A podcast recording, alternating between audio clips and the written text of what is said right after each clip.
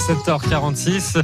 Un jardin de Normandie à visiter ensemble. Avec vous, Julien Cruet, bonjour. Jason, bonjour. Bonjour tout le monde. Alors nous sommes à Saint-Pierre-sur-Dive toute cette semaine. On cultive notre patrimoine végétal. Oui, c'est au Jardin Conservatoire de Saint-Pierre que ça se passe. Cet espace de 800 mètres carrés a ouvert ses portes en 1995 et depuis, il ne cesse de s'enrichir de variétés anciennes qui sinon auraient peut-être disparu. Oui, c'est le cas de la rose du curé. Alors comment cette fleur a-t-elle été sauvée? Explication de euh, Christiane d'Orléans, directrice de Montviette Nature, l'association qui intervient au Jardin Conservatoire.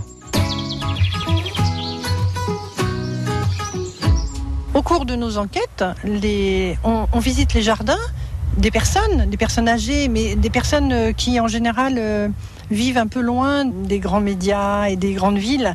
On va dans les petits jardins retirés auprès de personnes euh, voilà, qui rencontrent assez peu de monde. De cette manière-là, un jour, on a récupéré la rose du curé. Donc c'est une rose qui sert à fleurir les statues dans l'église et fleurir des cérémonies. C'était chez qui, quand et comment la rose du curé que vous l'avez découverte? C'était à Montpinçon, auprès d'une dame euh, qui s'appelle euh, Liliane, enfin qui s'appelait Liliane, qui a disparu maintenant.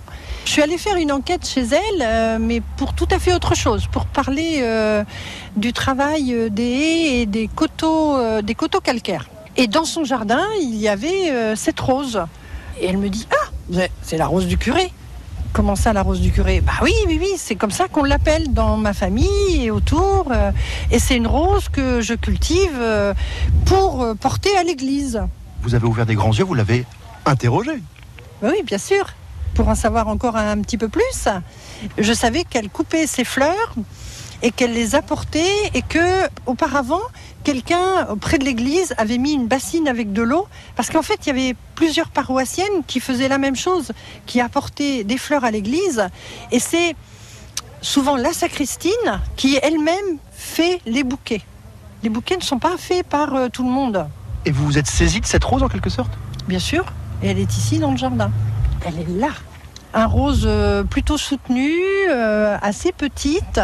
Et sa particularité, contrairement, c'est une rose ancienne, on en est sûr, par euh, son comportement, son feuillage.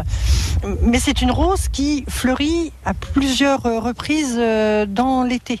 Ce qui n'est pas le cas des roses anciennes qui ne fleurissent qu'une seule fois au mois de juin. c'est une petite rose? Ah, c'est une petite rose, oui. Toute modeste? Toute modeste.